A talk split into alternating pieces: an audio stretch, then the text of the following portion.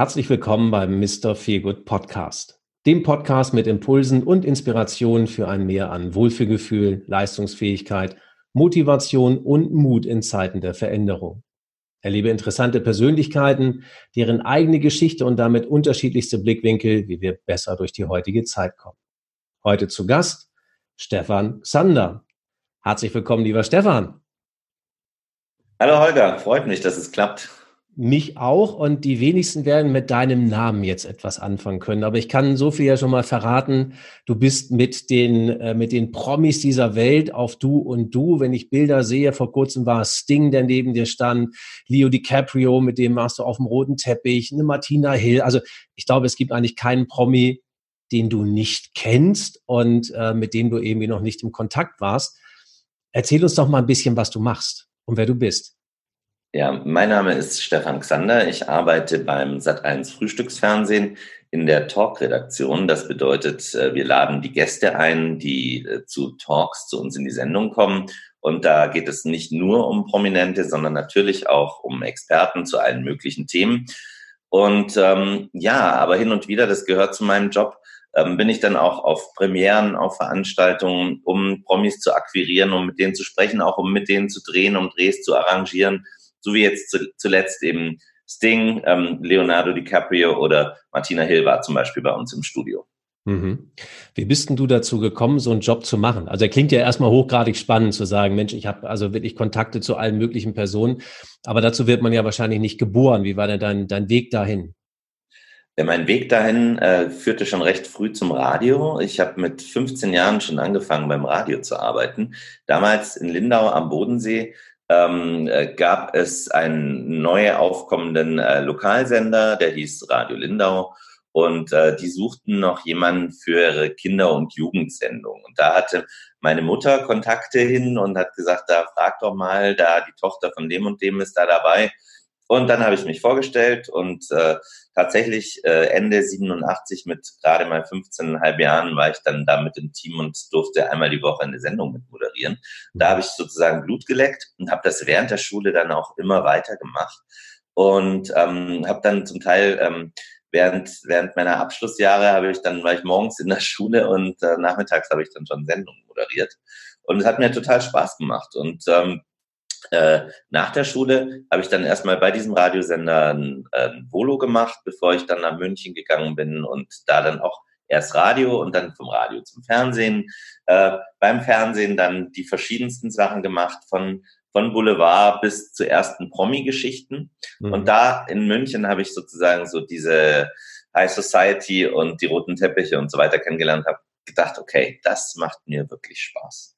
Warst du denn da die ganze Zeit vor der Kamera dann auch? Weil du sagst, du hast ja selber auch Sendungen moderiert beim Radio. Oder war das dann schon eher hinter der Kamera? Also es war als Reporter auch mal vor der Kamera. Aber in der Regel, also was mich mehr interessiert hat, mich hat es nie so richtig vor die Kamera gezogen. Also ich wollte nicht Fernsehmoderator werden. Radio hat mich interessiert zu moderieren. Aber Fernsehen ähm, habe ich einfach gesehen, es macht viel mehr Spaß im Background, wenn man das alles organisieren kann. Wenn man aber auch äh, Interviews macht auf dem roten Teppich, aber jetzt äh, dann nicht sich selbst inszenieren muss auf äh, vor der Kamera, sondern sich mit Inhalten auseinandersetzt, mehr und mehr hinter der Kamera eben arbeitet. Und ähm, da habe ich eben sehr schnell äh, festgestellt, dass Promis halt auch ganz normale Menschen sind, mit denen man ganz normal umgeht. Und dass das Problem eigentlich bei den meisten immer nur das Umfeld ist. Äh, der, der wichtige Haufen an Menschen, die die begleiten, die sind immer ganz, ganz furchtbar geschaftelhuberig und wie man in Bayern sagt.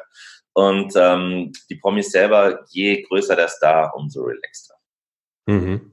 Mit wie vielen Leuten kommt denn jemand? Also wenn wir jetzt mal, nehmen wir mal, ins, war, war Sting bei euch auch im Studio? Das weiß ich jetzt gar nicht. Nee, äh, nee Sting ähm, war, ähm, das war am Vorabend von einer großen Musikveranstaltung in Berlin, die letzte Woche zum ersten Mal stattgefunden hat.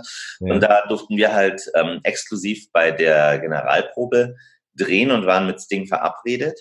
Ähm, der war jetzt mit keiner besonders großen Entourage da. Da waren zwei von der Plattenfirma da, ähm, einer jetzt noch vom Management. Also das, das ist nicht, das ist nicht der Rede wert. Aber wenn zum Beispiel ein Hollywood-Star zu uns ins Frühstücksfernsehen kommt, dann äh, kommt er mit zehn Leuten. Und ähm, da kommen die ganzen Assistenten und Pressemenschen und Filmverleihleute und alle schon im Vorfeld immer keine persönlichen Fragen, keine persönlichen Fragen, nur zum Film und so weiter. Und dann kommt der Star rein und sagt, ey, worüber wollen wir reden? Und dann, und dann sagt man ja, äh, du hast doch gerade das und das gemacht oder du bist doch mit der und der Frau. Ja, klar, kein Problem, darüber können wir reden. Dann fallen den anderen allen erstmal die Klappe runter aber sie können natürlich nichts machen, wenn dann da ein Hollywood-Star sitzt und über dies oder jenes eben dann reden möchte. Hm. Dann haben die sozusagen vielleicht im Vorfeld ihren Job verfehlt. Hm. Wie hatten sich so dein, dein Job gewandelt im Laufe der Zeit? Also wann hast du angefangen, wann, so von der Jahreszahl her mit dem Radio? Also wie gesagt, 87 beim Radio als 15-Jähriger und dann ähm, beim, also Fernsehen mache ich jetzt seit 25 Jahren, seit 1994. Hm. Ähm, stellst du da einen Wandel fest so in den letzten Jahren? Hat sich da, weil ich weiß, du hast doch vor kurzem, äh, als Walter Freiwald gestorben ist, da hast du einen Post ähm, äh, oder in einen Post geschrieben, ähm, wieder geht einer der alten Garde. So, und den, den hatte ich gelesen und habe gedacht, ja. Ähm, und da kam mir spontan die Frage, was, was, was heißt denn alte Garde? Also war die alte Garde anders als die neue Garde und, und wie hat sich in dem Zuge vielleicht eben auch grundsätzlich das Medium Fernsehen verändert? Naja gut, es gibt natürlich heutzutage viel mehr Sender, äh, viel mehr Plattformen und natürlich noch die neuen Medien mit dazu. Also von dem her hat sich das schon alles verändert. Früher war es halt noch was Besonderes, äh, wenn man vom Fernsehen kam, mit einem Kamerateam kam, äh, wohin da waren, da haben sich die ganzen Leute dann auch schon allein deswegen gebauchpinselt gefühlt. Mhm. Heutzutage ist es nichts Besonderes mehr, wo jeder sein eigener Publisher sein kann. Auf YouTube, ähm, Facebook, Instagram alles an ähm, Bewegtbild-Content raushauen kann, was er möchte. Jeder ist sein eigener Fernsehkanaldirektor. Ähm, und die Medien sind äh, wiederum, die klassischen Medien, sind froh darauf, ähm, wenn, sie, wenn sie die Häppchen von den Stars dann einfangen können, weil so nah auf der einen Seite war man noch nie dran, weil die Leute sind natürlich auch geltungsbedürftig. Und jetzt gerade gerade diese Woche zum Beispiel mache ich Nachtdienst beim Frühstücksfernsehen, kümmere mich um die Promi-Meldungen des Tages und ein Must-Do ist immer, die Instagram-Posts von allen möglichen nationalen und internationalen Stars durchzuforsten nach lustigen Videos, lustigen Fotos. Äh, je familiärer und je näher dran, desto besser. Und ähm, da gibt es Leute, die wären nie ein Star geworden ohne, ohne Social Media. Also, mhm. sondern weil die sich so gut inszenieren selber, ähm, gehen die klassischen Medien darauf und ähm, inszenieren die dann sozusagen nach und sagen, ja, hier auf dem Instagram-Kanal hat derjenige oder diejenige wieder so ein, so ein geiles Video gemacht, das musste einfach auch im klassischen Fernsehen zeigen, sonst bist du irgendwie out of date. Und ähm, deswegen, die neue Zeit kreiert ihre neuen Stars. Brauchen wir denn dann überhaupt noch Fernsehen oder wird Fernsehen überflüssig? Fernsehen wird nicht überflüssig, weil du hast nie so eine große Reichweite auf einmal. Äh, ich rede jetzt von Sendungen wie der, für die ich arbeite, das Frühstücksfernsehen, weil du hast halt ähm, dann über über den ganzen Morgen kulminiert echt ein Millionenpublikum. Und wo gibt's das schon? Also du, da, mhm. wenn, wenn du überlegst, okay, du hast so und so viel hunderttausend oder Millionen Abrufe für ein Video, das hast du aber nicht innerhalb von drei Stunden. Also außer du bist jetzt ähm, Leonardo DiCaprio und hast eine Message an deine 50 Millionen Follower. Okay, mhm. aber da gibt's halt nur eine Handvoll Stars. Die brauchen vielleicht kein klassisches Fernsehen mehr. Aber jeder Autor, jeder Schauspieler, der bei uns im Fernsehen vorkommt. Man sieht das gerade bei Autoren zum Beispiel, ähm, äh, weil die, äh, das Publikum, wenn ihnen das Thema gefällt, dann kaufen die während der Sendung noch das Buch. Wie blöd. Also man sieht direkt, man kann ja live verfolgen bei Amazon den Rang der Verkaufsliste. Das geht nach oben, nach oben, nach oben. Und das schafft kein anderes Medium. Hm. Wie viele Leute schalten da so täglich ein bei euch beim, beim Sat1 Frühstücksfernsehen? Also kulminiert sind es ähm, äh, laut äh, meinen Chefs bis zu drei Millionen jeden Tag. Also jetzt nicht die auf einmal gucken, aber die innerhalb dieser viereinhalb, äh, viereinhalb Stunden gucken, äh, um die drei Millionen. Und ähm, bei den sogenannten Werberelevanten sind wir mit weitem Abstand der Marktführer in Deutschland. Mhm. Und eigentlich, ähm, also so habe ich es zumindest schon mal gehört, äh, die erfolgreichste Morningshow in Europa noch vor England, Frankreich, überall, wo es Morningshows gibt. Super. Das klingt schon ziemlich, das klingt schon ziemlich groß. Ähm, wenn du jetzt sagst, dass die neuen Medien kreieren ihre eigenen Stars jetzt in der heutigen Zeit, ähm, ich, also ich, ich, war, ich kann mich noch dran erinnern, ich bin mal auf Mallorca gewesen. Und dann waren auf Mallorca, äh, also so in, in, Richtung Ballermann war ich dann auch unterwegs. Und da waren unglaublich viele Menschen, die da durch die Gegend gezogen sind mit ihrem eigenen Fernsehteam. Die so taten, als wären sie wichtig und als müsste man sie in irgendeiner Form kennen. Also das ist, das passt für mich in diese Richtung, man kreiert sich selber oder man versucht sich selber zu kreieren. Ist das und ich habe Leute aus meinem Heimatdorf auch damals erlebt, die, die jetzt meinten, sie müssten jetzt irgendwie Sänger werden, obwohl sie nicht singen konnten. Und ich glaube, das haben sie auch mitgekriegt. Erlebst du da auch so einen Trend, dass, dass sich heute einfach auch fast jeder irgendwie in, in Bild mogeln möchte oder irgendwie sagen möchte, ich bin der neue Star? Also ist das so ein, so ein, so ein Drang danach, den ich, den ich erlebe? Ich weiß nicht, wie du das mitkriegst. Also ich glaube, sagen wir so, früher war es, glaube ich, das erstrebenswerteste, irgendwie eine Rolle in, in irgendeiner Daily Soap oder sowas zu. Also wenn man so selbstdarstellerisch war und dann sagte man, man ist Schauspieler, nur wenn man in einer Daily Soap mitmacht und war dann der große Star und ist von den Jugendmagazinen gefeiert worden. Heute äh, kann jeder zu Hause mit der Kamera sich selbst inszenieren, wenn er eine gute Idee hat ähm, und muss nur irgend, irgendjemand, der eine große Reichweite hat, einen verlinken und auf einmal hat man als Instagrammer ähm, ein paar hunderttausend Follower und dann vielleicht auch auf seinem YouTube-Kanal und ähm, dann denken die Leute, okay, ich bin der, der, der mega, mega Big Shot. Das ist eben auch total lustig. Der Umgang mit dem Fame ist ein ganz anderer. Diese Instant Stars, wie ich immer sage, die genauso schnell hoch, wie sie wieder runterkommen, ähm, die gehen ganz anders um mit ihrem Fame, also viele zumindest. Ähm, die, die sind viel krasser drauf und äh, fühlen sich viel mehr als Star, als die wirklichen Stars. Äh, weil die werden halt auch so schnell hochgejazzt, und denen wird auf einmal so, so schnell so viel Geld hinterhergeworfen durch die Klicks, ähm, durch die Geschichten. Ähm, das ist äh, nicht, sei jetzt mal, ordentlich gewachsen. Und deswegen kriegen die schneller einen Abheber als ähm, jetzt ein Star, der ähm, erst in einem kleinen Film, dann in einem mittleren Film, dann in einem größeren Film, der so nach und nach sich hochgearbeitet hat durch sein Können. Also ähm, Können, Können kommt ja auch von Kunst und die Kunst muss man ja auch erstmal irgendwie ähm, drauf haben. Das mhm. ist was anderes, äh, wenn man sozusagen wegen einer Idee, wegen einem Spruch, wegen einem Aussehen ähm, so hoch gejazzt wird. Das ist natürlich klar, dass gerade Jüngere dann auch die Bodenhaftung verlieren und denken, sie sind jetzt der Megastar. Mhm. Unterscheidet das für dich auch so ein bisschen alte und neue Garde? Weil ich, also ich kann mich dran erinnern, ich äh, ähm, habe halt Franz Beckenbauer persönlich kennengelernt und in seinem Umfeld auch viele der ehemaligen Fußballgrößen, sage ich jetzt mal, die es, die es so gab und auch, auch Eishockeygrößen, sage ich mal. Und ähm, ich habe diese Generation als extrem bodenständig erlebt und, und dankbar und, und die Generationen, die dann irgendwie danach kommen, also ich sage jetzt mal, die so Anfang der 2000er oder Mitte der 2010er Jahre auch noch jetzt Profis gewesen sind, ähm, da war das halt ganz anders. Also die habe ich als, als sehr oberflächlich oder eher oberflächlich kennengelernt.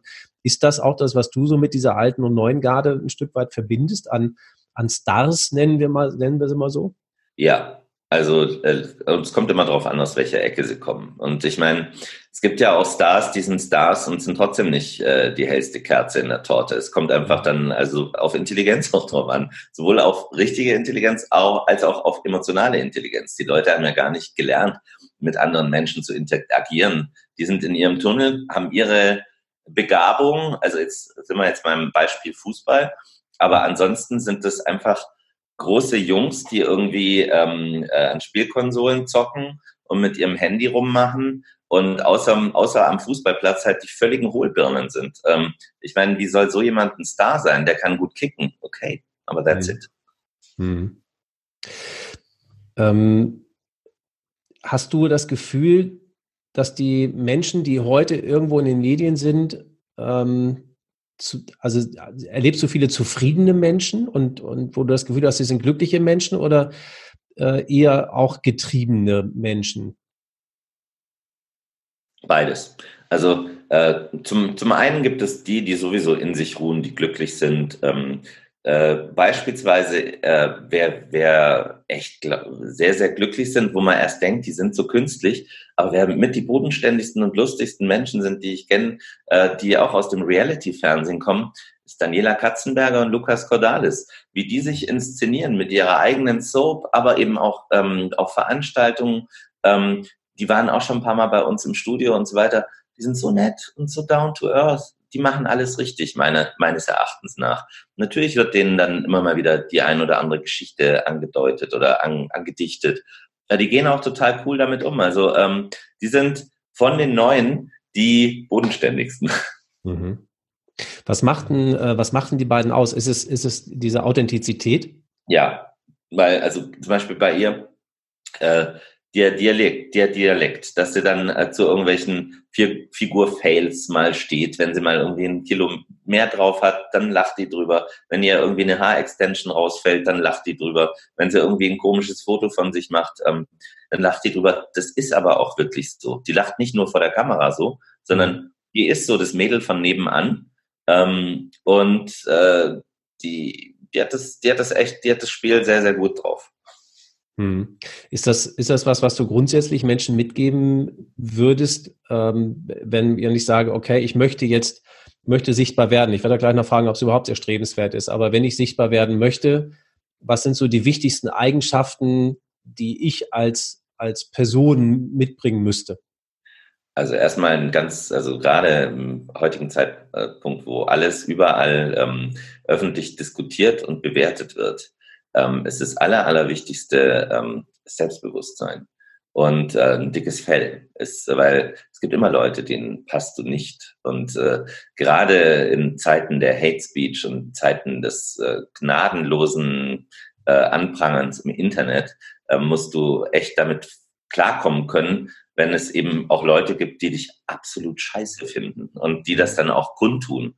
Das darf dich jetzt nicht zerstören. Da musst du einfach eine stoische Ruhe haben und einfach erstmal cool sein. Und deswegen ist eine Authentizität sehr, sehr wichtig, weil wenn du auch noch ähm, dich verstellst, um irgendetwas darzustellen und dann in dieser, als diese verstellte Person kritisiert wirst, dann musst du, glaube ich, zweimal zu viel um die Ecke denken, um darauf zu reagieren. Mhm. Okay.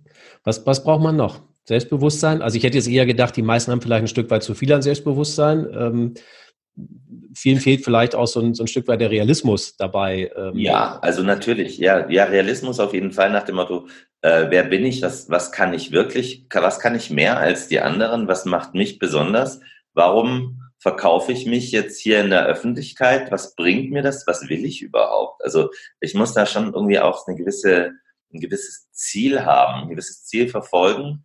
Ähm, äh, immer im Hinterkopf, okay, ähm, wenn ich jetzt das und das mehr von mir preisgebe, habe ich auch eine größere Angriffsfläche.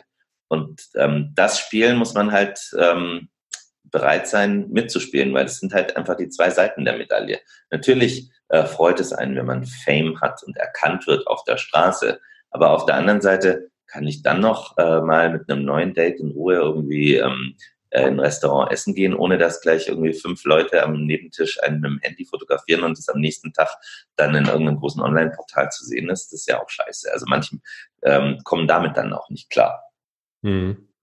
Hältst du das, hatte ich eben schon gesagt, hältst du das denn überhaupt für erstrebenswert in der heutigen Zeit, diesen äh, diesem äh, Drang nach Sichtbarkeit nachzueifern. Also durch das Netz heutzutage hat man wirklich das Gefühl, ja, ich kann sichtbar werden, wobei ich auch da glaube, es ist vielen nicht möglich ist oder dass sie daran scheitern.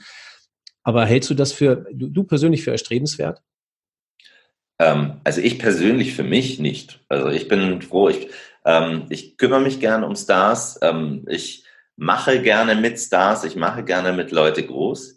Ähm, aber ich persönlich bin froh, dass ich ähm, äh, in meinem Job einfach ein Arbeitsbienchen bin, der äh, aber jetzt nicht in der Öffentlichkeit sichtbar ist, selbst wenn ich ab und zu mal äh, bei uns in der Sendung im Hintergrund zu sehen bin oder mal, äh, wenn ich Frühdienst habe, äh, mal irgendwie kurz mal den Fernsehkoch gebe, weil kurz mal was vorbereitet werden muss. Das gehört einfach zur Jobbeschreibung dazu. Aber darauf bilde ich mir nichts ein und das will ich persönlich auch gar nicht. Da habe ich einfach nicht diesen Mitteilungsdrang. Ähm, dass ich da, ich stehe da nicht auf Fame. Nee. Hm. Das macht ja auch, also da bist du ja mit dem, was du machst, ich glaube, eine ganz wichtige Eigenschaft ist, du bist dankbar für das, was du da jetzt machen darfst. Also in der Rolle, in der du da unterwegs bist und was da alles sich drum rumrankt.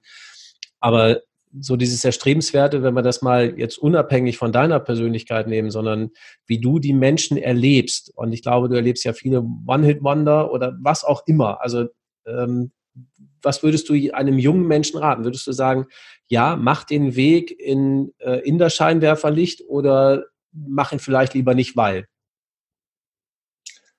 Ähm, das, das, kann man nicht so pauschal sagen. Es kommt, wie ich vorhin schon gesagt habe, es kommt immer auf die Persönlichkeit des anderen drauf an. Wenn mhm. er jetzt wirklich ähm, ein, ein Auftreten hat und eine Präsenz hat, man merkt das ja einfach auch schon so bei, wenn es eine Person ist, wenn äh, die eine Dinnerparty betritt und alle hören auf zu reden und gucken äh, und denken, was macht der jetzt? Und der diese Präsenz hat und diesen Raum für sich erfüllt, warum sollte er es nicht machen? Wenn er stark genug ist und den gegen den Shitstorm auch mal aushalten kann, dann tu es. Aber wenn du äh, eine schwache Persönlichkeit bist und ähm, zwar strahlen kannst, aber auch verglühen kannst, dann würde ich es lassen. Hm. Würdest du denn heute empfehlen, ähm, erst den Weg über, über soziale Medien zu gehen, um dann zu versuchen, irgendwie vor eine, vor eine Fernsehkamera zu kommen? Oder geht der Weg auch ohne soziale Medien in der heutigen Zeit? Heutzutage geht gar nichts mehr ohne soziale Medien. Also man muss schon eine gewisse Basis, eine gewisse Präsenz haben. Natürlich kann man äh, auch klassisch jetzt noch vom, vom Fernsehen entdeckt werden und macht danach dann sein, ähm, sein Instagram und so weiter und so fort. Klar, gibt es auch noch. Aber ähm, es ist schon immer gut, wenn man äh, eine gewisse Präsenz hat, wenn man diesen Mitteilungsdrang hat und vor die Kamera möchte, dann muss man sich auch dementsprechend schon zeigen, ähm, für, um in Castings zu kommen, um ähm, gehört zu werden, dass die Leute sehen, okay, ähm, der hat das und das drauf, die hat das und das drauf. Ähm, da geht gar nichts mehr ohne. Also das ist mit das Wichtigste, ist eine vernünftige Präsenz auf den einschlägigen Kanälen wie eben äh, Instagram. Mhm. Instagram, Instagram, Instagram, das ist eigentlich das Wichtigste. Mhm. Hast du da so eine, so eine ähm, Idee, eine zeitliche Idee, was man einplanen müsste, wenn man sagt, ja, ich, doch, ich möchte ich. Also ich glaube, ich bin da so ein Typ dafür. Selbstbewusstsein ist auch da. Ich kann auch wirklich was. Ähm, gibt es so eine zeitliche Schiene, wo man sagt, naja, aber die Zeit brauchst du mindestens, um dir etwas aufzubauen, die ist ja jetzt mal im Instagram-Bereich, um dann den Weg auch ins klassische Fernsehen zu finden? Oder gibt es das nicht? Ähm, ich glaube, da gibt es noch zu wenig Erfahrungswerte. Also deswegen kann ich das jetzt aus meiner Erfahrung jetzt auch gar nicht bewerten, weil ähm, äh, ich bin jetzt nicht der reine Social-Media-Experte. Ähm, ich beobachte das, aber es gibt ja dann auch Leute, die dann auf einmal, wo der Account explodiert, weil er halt nur, weil sie so und so von, von anderen Prominenten dann wieder auch geliked wurden oder verlinkt wurden. Ähm, deswegen, beim einen geht's wirklich schneller, beim anderen langsamer. Da gibt's keine keine allgemeingültige Antwort, glaube ich. Hm. Kommen wir mal ein bisschen weg von dem, von dem reinen Fernsehgeschäft. Ähm, du sagst ja selber, du hast so deinen Weg gefunden, dass du sagst, ich äh, bin sehr glücklich damit, äh, eher hinter den Kulissen zu sein, springe ab und zu mal ein. Ich habe aber gerne auch mit dieser Promi-Welt zu tun. Das klingt ja auch sehr spannend, wenn du sagst, ich habe das Radio gemacht und dann habe ich Fernsehen gemacht und bin jetzt immer noch im Fernsehen lief denn dein Weg die ganze Zeit immer ganz geradeaus? Wir sprechen ja viel um das Thema gut fühlen, in, ja. gerade jetzt in Zeiten der Veränderung. Oder gab es bei dir auch Erlebnisse, prägende Erlebnisse in der Vergangenheit, wo du gesagt hast, nee, da waren Dinge nicht so gut? Und wenn ja, wie hast du dann gesagt, ich krieg immer, ich krieg wieder die Kurve, dass es mir wieder gut geht? Also es, natürlich gibt es bei mir auch Brüche in der Vita und ich glaube, nur an Brüchen kann man groß werden und äh, also zumindest als Mensch dann reifen. Also ähm, vor äh, bis vor acht Jahren war ich sehr, sehr lange ähm, bei, bei Nachrichten und habe äh, Nachrichten ähm, gemacht, hinter den Kulissen auch gedreht und ähm, äh, auch da als, als Chef vom Dienst gearbeitet. Und dann ähm, äh, gab es äh, eine, eine Geschichte, dass äh, die Firma verkauft wurde. Ähm, da gab es dann eben die Möglichkeit, ähm, auszusteigen, sich abfinden zu lassen. Und bei mir war es eben dann so, dass ich ähm, das Angebot bekommen habe, gleichzeitig mit einem neuen Vertrag ähm, für einen neuen Job. Ähm, äh, das habe ich dann auch so angenommen, weil ich mir gedacht habe, okay, es geht ja jetzt so weiter. So blöd war nur, dass die neue Sendung dann nach einem halben Jahr irgendwie eingestellt wurde. Und dann saß ich dann erstmal da. Und dann habe ich überlegt, okay, was machst du jetzt? Ähm, und dann habe ich mich besonnen, dass äh, Freunde von mir in diesem Bereich ähm, äh, auch Bewegtbild-Content produzieren mit Promis, ähm, äh, jetzt nicht für einen Sender, sondern für verschiedene Firmen. Und äh, habe hab mir dann so nach und nach ähm, das Ganze wieder aufgebaut. Ähm, und bin nach echt einem krassen Durchhänger da dann auch wieder äh, auf meinen Füßen gelandet. Und ja, ähm, und auf einmal, als ich gemerkt habe, der Lauf ist wieder da, da kamen dann auch wieder die Anfragen wieder vom Sender und äh, dann habe ich erst ähm, äh, eine Sendung produziert, Welt der Wunder, und dann kam eben dann auch die Möglichkeit, fürs Frühstücksfernsehen zu arbeiten. Ähm, mhm. äh, das war aber, also es, es gab so eine Zeit, wo erstmal alles weg war, wo ich auch gedacht habe, oh Gott, scheiße, was ist jetzt los?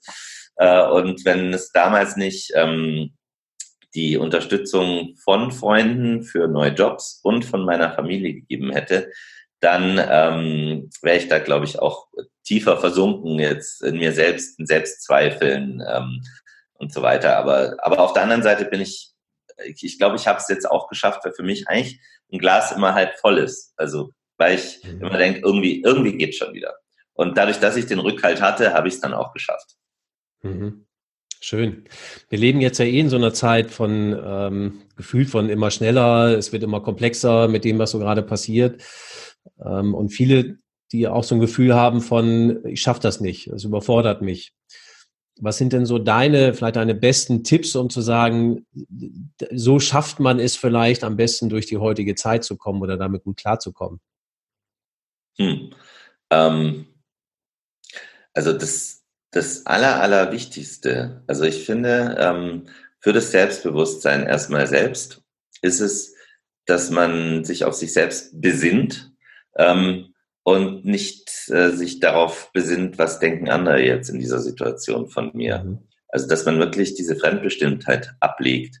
Ähm, zu mir hat persönlich Falco mal gesagt, das ist echt hängen geblieben, äh, das war Ende der 80er, da war ich 16 Jahre alt und da hat, da hat er eben schon gesagt in seinem breiten Wienerisch, und das ist für immer bei mir hängen geblieben, ähm, was juckt's die Eiche, wenn die Sau sich dran reibt? also okay. was, was, Übersetzt es, für unsere, übersetzt es für unsere norddeutschen Freunde. Ja, klar. Was, was juckt die Eiche? Was, was juckt es die Eiche, wenn eine Sau sich dran reibt? Also sprich, scheißegal, was andere von dir denken, mach dein Ding. Mhm. Und ähm, ich damals als Teenager, als schon ziemlich selbstbewusster Teenager, mir gedacht, okay, I don't give a shit what other people think. Und das ist mein Lebensmotto geblieben. Und das ist das Allerwichtigste. Mach, was du für wichtig hältst, nicht was andere für wichtig halten. Und mhm. da, damit hast du schon 80 Prozent der Ernte eingefahren. Alles andere kannst du dir drauf schaffen. Aber diese Einstellung ist für mich eigentlich so die Einstellung meines Lebens. Mhm. Schön. Schön. So, soll ich noch nach weiteren fragen? Oder wenn du sagst, das ist so, das, das ist das Wichtigste überhaupt? Oder fällt dir noch was ein? Mm, nee, also ich finde, wie gesagt, alles andere kann man sich gut drauf schaffen. Ja, ja. ja.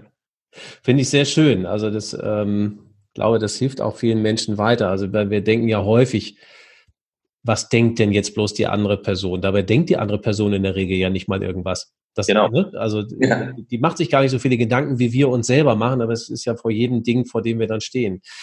Ähm, ich glaube, wir könnten ganz, ganz viel noch über, über das Thema Medien erzählen. Ich finde es aber, also ich finde schon recht komprimiert, was du gesagt hast, wenn du sagst, hey, wenn du der Meinung bist, du kannst das, dann mach es, dann probier es aus. Und ich glaube, das ist so, du, du ermutigst ja eher auch dazu zu sagen, Mensch, probier es aus. Ähm, was soll schon großartig schiefgehen? Eben, zögern und zaudern. Es ist immer, es ist immer das, es ist auch nochmal so ein Klassiker. Ähm, die, äh, ich habe mit vielen alten Menschen gesprochen und ähm, es ist wirklich so ein Klassiker, dass man liest, aber die sagen es dir auch selber. Wenn man, wenn man ähm, Menschen, die Richtung Ende ihres Lebens gehen, fragt, was bereust du? Dann sind es nie die Dinge, die sie getan haben, sondern immer die sie nicht getan haben, äh, wo sie sich nicht getraut haben. Und deswegen ist immer das Wichtigste, mach es, fall auf die Schnauze, es ist nicht schlimm. Und dann wichtiger ist einfach immer einmal mehr aufzustehen, als auf die Fresse zu fliegen. Mhm. Absolut, sehe ich ganz genauso. Ich mag dir gerne noch ein paar Fragen stellen zu dir äh, persönlich, um mhm. den Stefan dahinter auch noch ein bisschen kennenzulernen. Wenn heute dein letzter Tag wäre, dann? Ähm, würde ich meine Familie um mich scharen ähm, und äh, gemeinsam sozusagen diesen letzten Tag verbringen. Mhm. Was war das schönste Kompliment, das dir jemand mal gemacht hat? Ähm, dass ich Sonnenschein in ihr Leben gebracht habe. Schön. Wenn du es dir aussuchen könntest, in welchem Land würdest du gerne leben und warum? Ähm, ich lebe sehr, sehr gerne in Deutschland, äh, weil, weil ich sehr, sehr gerne ähm, die Menschen eigentlich auch hier mag. Freundlicher ist es in Amerika, da habe ich zum Teil auch schon gelebt und war sehr, sehr viel. Aber trotzdem das Bodenständige hier in Deutschland und auch mit den verschiedenen Wettersituationen ähm, ist mir eigentlich das Liebste. Ehrlich, du magst jetzt auch den Winter, den, den, den grauen November. Und in Berlin ist ja auch nicht immer so schön. Das, das gehört dazu, weil der graue November impliziert, draußen ist es grau und fies, aber es, was gibt's denn dann Schöneres, zu Hause sich irgendwie was Schönes zu kochen und dann zu kuscheln mit dem Menschen, den man liebt? Schön. Aber solltest du dann doch mal deinen Urlaubskoffer packen? Das wäre jetzt für mich so eine schöne, äh, schöne Geschichte, wenn ich sage, hier ist alles grau. Äh, solltest du deinen Urlaubskoffer packen? Was darf denn darin auf keinen Fall fehlen? Ähm, Informationen über das Reiseziel. Also sprich, ähm, äh, ich nehme mal gerne einen E-Reader mit und packe mir da dann auch die verschiedenen Reiseführer und so weiter drauf. Das ist sehr, sehr wichtig. Ähm, dann, ich bin ein Musikmensch, immer gute Musik, ein toller Kopfhörer ähm, und dann eben je nachdem, ob ich jetzt äh, an den Strand oder auf die Piste fahre. Ich mache beides gleichermaßen gern, Berge und Meer. Bin da jetzt nicht so festgelegt. Also wie gesagt, jetzt, jetzt im November würde ich, glaube ich, lieber, wenn ich jetzt in Urlaub fahren würde, irgendwo ins Warme. Ähm, aber im Dezember, Januar, wenn du mich da fragst, da ist für mich Winter, da, da bin ich tausendmal lieber dann irgendwo in den Alpen beim Skifahren. Mhm. Mhm. Was sind die drei Dinge, für die du in deinem Leben am dankbarsten bist? Ähm, hm, das ist schwierig. Ähm, ich glaube, ich glaube, dass, dass äh, mich meine Eltern dazu erzogen haben, äh, beziehungsweise eben nicht erzogen haben, sondern dass sie mir freien Lauf ge gegeben haben, äh, zu werden, was ich bin. Also dass ich jetzt äh, sehr, sehr wenig fremdbestimmt bin. Das habe ich, glaube ich, denen zu verdanken. Ähm, dann bin ich dankbar ähm, dafür, dass ich die großartigsten Kinder bekommen habe. Das ist Nummer zwei. Und ähm, Nummer drei ist, da bin ich dafür dankbar, dass ich eben auch die Eigenschaft mitbekommen habe, dass selbst wenn es mal nicht läuft, egal ob privat oder beruflich, dass ich ähm, mich wieder selbst aus der Scheiße ziehen kann. Weil das Glas ja noch halb voll ist. Genau. Ne? Genau. Ähm, wenn du könntest, mit wem würdest du gerne mal für einen Tag die Rollen tauschen?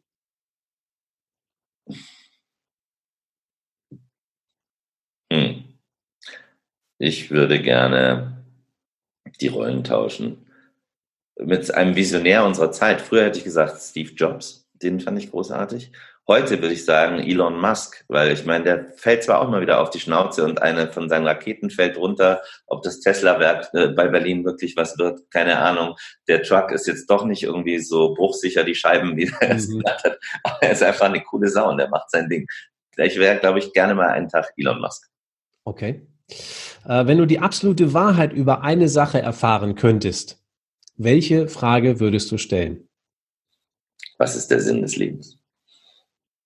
Schön. Das ist nicht 42.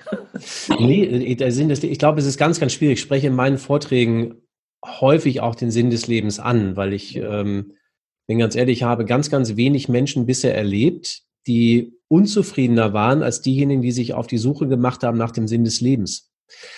Weil die Antwort darauf einfach so schwierig zu finden ist, wenn, wenn überhaupt. Ja. Oder die Antwort ist eher enttäuschend. Das kann ja auch passieren, dass du am Ende, also biologisch gesehen haben wir halt nur den Sinn zu überleben ich glaube ja auch, dass wir, dass wir so ein Stück weit ein Wohlstandsproblem haben, weil wir in der heutigen Zeit, wir bei uns in unserer äh, Gemeinschaft hier viel zu viel Zeit mittlerweile haben, uns diese Gedanken machen zu können. Also in anderen, in anderen Ländern, wo du tagtäglich ums Überleben kämpfst, da wirst du dir keine Gedanken über den Sinn des Lebens machen, sondern nur über das Überleben. Aber wir haben plötzlich so viel Zeit, weil es uns gut geht. Und ähm, also eine ganz schwierige Frage. Aber deswegen, äh, ja, wenn man da die ehrliche Antwort finden würde, ich hoffe, sie enttäuscht dann nicht. Ich hoffe, ja. sie enttäuscht nicht. Ja. Finde schwierig. Wenn du eine Sache auf der Welt verändern könntest, welche wäre das? Ja, das ist, ähm, es ist kitschig, aber äh, versuchen, dass alle Menschen friedlich miteinander leben können. Also es ist wirklich der Weltfrieden, das ist das Allerwichtigste. Ich finde es ein großartiges Ziel wenn wir das erreichen könnten. Ja. Ähm, wir haben es aber ja leider aktuell noch nicht so zwingend. ähm, möchte aber trotzdem mit einer ganz positiven Frage ähm, enden, also diesen, diese Fragerunde. Warum dürfen wir, obwohl wir keinen Weltfrieden haben, äh, deutlich mehr Hoffnung als Ängste haben für die Zukunft? Weil die ähm, Generation, die jetzt ähm, heranwächst, behutsamer mit der Welt umgeht, äh, ihr Wissen, glaube ich, mehr nutzt, ähm, für Dinge, die der Welt was bringen, als äh, zu forschen, mit welchen Waffen wir sie kaputt machen können. Hm. Schön. Sag mir noch mal zum Schluss, was wird sich, äh, was wird sich in der Medienbranche in den nächsten, also wie siehst du die Entwicklung in den nächsten zehn Jahren? Was wird sich da verändern und was wird sich im, in, in der Fernsehwelt ändern? Also ich glaube, ähm, die es wird immer weniger richtige Vollprogramme geben. Ähm, die Leute gucken sich auch jetzt schon Filme, glaube ich, lieber in der Mediathek oder auf Streamingdiensten wie Netflix, Amazon ähm, äh, und so weiter. Also es gibt ja auch immer mehr Streamingdienste. Also Filme und ähm, Konserven ähm, braucht das Fernsehen nicht mehr zu senden. Das Fernsehen kann nur überleben durch Live-Events und durch Dinge, die man gemeinsam anschaut. Egal, ob das jetzt ähm, Nachrichtensender, ähm, der live eine Bundestagsdebatte überträgt, das wird es immer geben. Das, äh, egal auf welchem Verbreitungsweg, diesen Sender, egal ob das jetzt über, über ein, ein Handy, über einen Rechner oder über einen Fernseher ist. Das, das, das ist Fernsehen, das wird es immer geben und das muss auch eingeordnet werden. Kann auch nicht einfach nur abgeflimmert werden. Und genauso Fußballspiele wird es immer geben. Ähm, und genauso Dinge, also ähm, wo äh, die Menschen einfach sehen, es ist live und es passiert live. Und es ist nur dann auch live interessant, womit wir wieder bei meiner Sendung Frühstücksfernsehen wären. Das Frühstücksfernsehen ist deswegen so interessant, nicht weil es die tollsten Beiträge hat, sondern ähm, weil die Moderatoren einfach eine Authentizität an den Tag legen und in dem Moment da sind und live die Gäste da haben, mit denen interagieren äh, und dann auch noch das Publikum mitnehmen. Wir machen ja auch sehr, sehr viel Live-Interaktion mit dem Publikum, zum Beispiel äh, Facebook-Reaktionen ähm, bauen wir dann mit ein als Fragen etc. Und ich glaube, nur solche Dinge, wo der Zuschauer sieht, es ist live, ich kann daran mitgestalten äh, und darum ist es interessant und darum brauche ich es auch auf dem Fernseher. Nur, nur diese Fernsehgeschichten äh, werden letzten Endes überleben. Wie lange es noch dauert, ähm, kann ich nicht sagen, ob es zehn Jahre dauert, ob es 20 Jahre dauert. Vor 20 Jahren hat man auch schon mal gesagt, in zehn Jahren ist Fernsehen tot, als es losging mit Online. Also noch sind, äh, ist die Fernsehnutzung nicht wahnsinnig zurückgegangen. Ist vielleicht wie das papierlose Büro, was, ja. äh, ne, was es auch schon seit Ewigkeiten geben soll, aber dann doch eher ein, ein Wunschdenken ist. Was, ähm, was meinst du, was macht eure Sendung, das Sat1 Frühstücksfernsehen, Du sagst ja selber, das ist eigentlich wohl die erfolgreichste Morningshow, äh, die wir in Europa haben. Was unterscheidet euch ganz explizit jetzt als Beispiel von, vom RTL-Fernsehen, äh, also Frühstücksfernsehen oder vom Morgenmagazin bei ARD und ZDF? Das ist jetzt der kleine Werbeblock nochmal für euch. Ja, das ist die Herangehensweise. Äh, bei uns haben einfach die, ähm, die Zuschauer das Gefühl, ähm, wir sind Teil ihres Morgens. bei uns äh, holen die, die Personality unserer Moderatoren, ähm, geht zu denen nach Hause, sie sind ein Stück des Zuhauses, sie sind mit im Wohnzimmer und äh, trinken mit denen Kaffee und quatschen mit denen die Themen des Tages durch. Ähm, die Distanz fehlt. Äh, und ähm, RTL versucht es ähm, immer mehr genauso zu machen. Äh, und die Öffis, äh, gut, die haben andere Themen und die sind natürlich auch viel, viel distanzierter. Mhm. Also es ist einfach die Nähe zum Zuschauer, die, glaube ich, das Geheimnis des Erfolges ist. Mhm. Ich glaube, die Nähe zum Zuschauer, das ist aber auch etwas, was wir vielleicht in der heutigen Zeit brauchen, wenn wir sagen, wir möchten sichtbar werden. So habe ich dich verstanden, wenn ich das versuche, ein bisschen zusammenzufassen. Also erstmal etwas zu finden, wo man sagt, äh, da bin ich besser als andere. Dann brauche ich den Mut zu haben, okay, ich zeige anderen, dass ich besser bin. Und auch wenn äh, diverse Leute sagen, dann, du bist nicht besser und äußern das auch noch, das muss ich halt aushalten können. Ähm, und wenn ich dann das Ganze noch verbinde mit einer, mit einer echten Authentizität, und das ist für mich das, was diese Nähe dann letztendlich auch ausmacht, ähm, dann können wir, glaube ich, jedem Mut machen, und diesen Mut machst du ja auch, zu sagen, hey, dann probier's. Wenn du sagst, ich möchte mein Gesicht nach draußen halten, versuche es, weil es ist auf jeden Fall möglich in der heutigen Zeit, weil wir alle in der Lage sind, uns selber äh, quasi äh, zu positionieren und wir brauchen nicht mehr zwingend erstmal das Einfallstor Fernsehen, sondern äh, Fernsehen folgt eigentlich eher den Dingen, die ich vorher gemacht habe. Habe ich das gut zusammengefasst? Ja, gut. Besser hätte ich es nicht auf den Punkt bringen das können. Ist ein, das ist ein Wahnsinn. Ich bin total begeistert. Du solltest was mit Medien machen. Ich, ehrlich, das ist ja Wahnsinn. Äh, Warte, ich mache schon, ich versuche schon ein bisschen Instagram, vielleicht brauche ich noch ein bisschen, dann entdeckt ihr mich vielleicht noch vom Sat1 Frühstücksfernsehen. ähm, du, ich kann, ich, ich fand es sehr launig, ich fand es total interessant, weil ich finde, du hast wirklich tolle Einblicke gegeben ähm, in das, was Fernsehen heute ausmacht, was aber auch Medien grundsätzlich heute ausmachen. Ich glaube, dass es ganz viel Inspiration auch mitgibt, vielen Leuten Mut machen kann, zu sagen, oh, dann probiere es jetzt wirklich mal aus. Ähm, ich kann nur ein ganz, ganz herzliches Dankeschön an dich sagen, lieber Stefan, und natürlich auch ein ganz herzliches Dankeschön an alle Zuhörer und alle Zuschauer, je nachdem, wo ihr uns jetzt gerade seht oder hört. Ähm, wenn es euch gefallen hat, dann lasst doch gerne eine Rezension bei iTunes äh, für uns da. Und lieber Stefan, ich wünsche dir, du hast Nachtschicht, hast du gesagt, also dass man das überhaupt im Fernsehen hat, die beginnt dann um, um 10 Uhr oder äh, wann muss man? 23 Uhr bis 7 Uhr. 23 Uhr bis 7 Uhr. Wahnsinn. Ich habe mal eine Zeit lang Nachtschicht gemacht, also als ich noch so 17, 18 war. Ich weiß, das war ganz schön anstrengend auf Dauer. Wie, wie viele Tage machst du das dann am Stück?